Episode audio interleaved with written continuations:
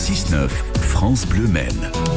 Allez, on vous parle ce matin du Mont FC avec euh, notre invité, le milieu sans et or, Edwin Kouarchi. Bonjour Edwin. Oui, bonjour, bonjour. Edwin, si euh, vous êtes connu maintenant euh, au Mans, vous l'étiez aussi dans, dans, un autre club de la région.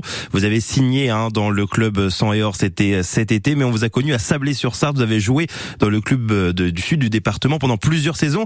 Ça reste, on imagine, pour vous un, un sacré souvenir. Oui, bien sûr. C'est bah, déjà devenir roman, c'est comme si euh, j'étais revenu un peu à la maison parce que du coup j'étais à, Sablé qui, qui était pas très loin. À l'époque, on était à Sablé. Bah voilà, le, club, on va dire phare euh, de la région, c'était Le Mans. Donc euh, ouais, c'était un peu familier, mais ouais, un, un, vrai plaisir de, de jouer au Sablé FC et maintenant aujourd'hui au Mans FC. Est-ce que c'était justement, ça fait partie de votre choix de venir au Mans FC, le fait d'avoir avant il y a quelques années évolué au club de Sablé? Ah oui, oui, c'est vrai que bah après ma saison que, que j'ai passée au GLSC, j'ai voilà, j'ai eu quelques sollicitations et dès que voilà le, le FC s'est intéressé à moi.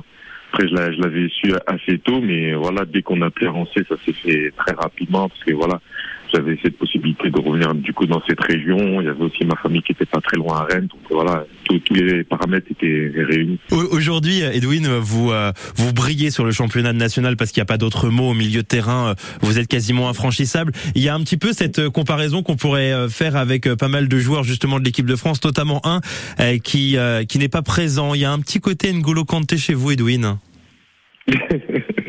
Ouais, Peut-être, hein, je, je, je, ne sais pas. Euh, c'est vrai qu'après, on m'a souvent comparé à certains joueurs, mais voilà, j'essaie d'avoir mon propre style de jeu. Mais ouais, c'est vrai que ce, ce genre de joueurs, c'est des exemples, surtout leur parcours.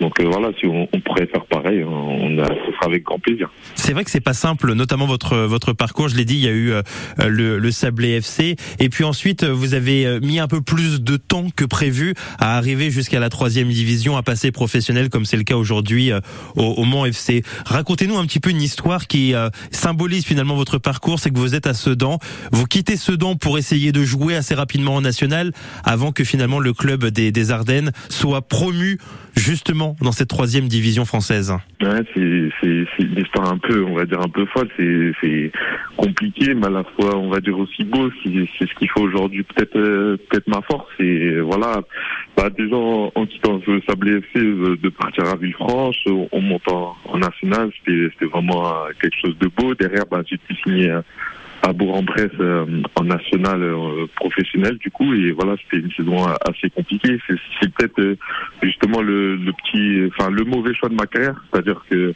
on monte à, à Villefranche en national j'aurais peut-être dû rester à ce moment-là. Parce que voilà j'étais en pleine progression. Et en allant à Bourg-en-Bresse voilà c'était quelque chose bah, que je m'y attendais pas dans un groupe difficile qui venait de descendre de Ligue 2 donc ouais, j'étais peut-être j'étais peut-être pas prêt à ce moment-là et bah derrière, bah j'essaie de me relancer euh, à Sedan, ça se passe bien. Il y a le Covid euh, derrière qui nous stoppe. On faisait 15 matchs d'affilée, je crois, sans avoir encaissé de but.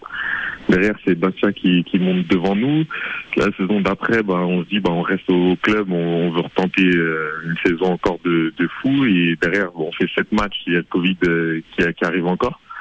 Donc euh, on, on, se dit bon bah allez euh, peut-être une troisième saison. Et au final bah peut-être je suis courtisé aussi avec des, des je parle avec des clubs de national. On se dit ah on va peut-être euh, repartir en national plutôt que prévu. Et derrière bah ça se fait pas au dernier moment et on, on se retrouve sans club et peut-être une semaine après je signe au, au et derrière le le, le CS Sedan à Ardemba monte en, en, national sachant qu'il me restait un an de contrat et j'avais résilié, j'avais fait la demande de résilier pour partir justement en national qui justement ça s'est pas fait. Mmh au final, bah aujourd'hui me, me, voilà au Mans.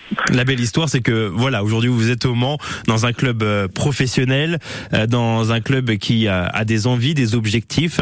Edwin, comment vous regardez, quel regard vous avez sur euh, la première partie de saison de votre de votre formation? Bah, de, on va dire mitigé parce que voilà, on sait, on sent que, que le groupe est là, le groupe est présent, on a un groupe de qualité. Voilà les les résultats, voilà, sont en demi-teinte. C'est-à-dire, bah, on sait, on sait tous les, les, bons résultats à domicile et un peu moins à l'extérieur. Mais bon, quand on voit on équilibre un peu tout, on dit que c'est finalement pas trop mal, tout le monde est un peu serré, mais c'est vrai que euh, par rapport au club, on, on, devrait faire, on devrait faire mieux, mais voilà, la, on va dire que la saison est encore longue, on a de la chance justement, on n'est que, à la première partie de saison, personne n'est réellement décroché, donc euh, voilà, il y a, y a, encore vraiment quelque chose de bien à faire. Merci beaucoup Edwin Corchi, on vous souhaite le meilleur et, de belles fêtes également de fin d'année. Le Mont FC qui s'est imposé face à Orléans, c'était vendredi dernier. Le 6-9, France Bleu Maine.